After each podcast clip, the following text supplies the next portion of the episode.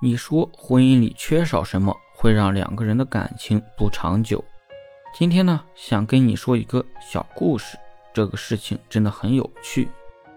有一个男人躺在沙发上玩着手机，吃着零食，他老婆呢在做着家务。突然，他老婆喊道：“老公，可不可以修一下这个灯？”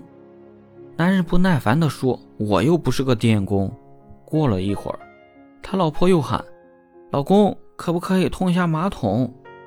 男人翻了个身，继续不耐烦地说：“我又不是修理工。”没过多久呢，他老婆又喊：“老公，能不能帮我递个拖把？”男人觉得老婆很烦，直接就出门散心了。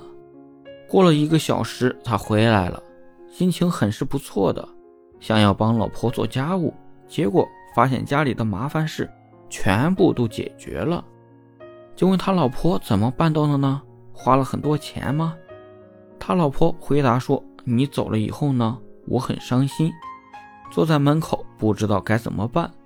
恰巧一个帅哥经过问清原因之后呢，就说他可以帮我，条件呢就是给他做一个蛋糕。”男人赶紧问道：“所以你就给他做蛋糕了？”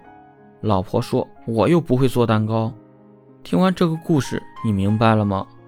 如果你的女人不心疼，待她如根草，就有人待她如至宝。历史上，武则天跟了李世民十二年才封了个才人，跟了李治却当了皇后。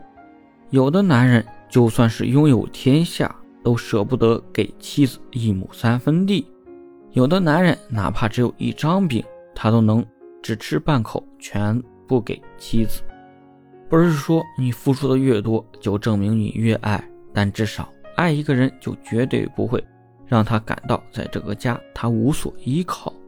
从来不顾及妻子感受的男人，渐渐的也会失去妻子对你的重视。茶凉还能热，心凉了就难。再热了，当妻的任何事情都不需要你的时候，也就离走的日子不远了。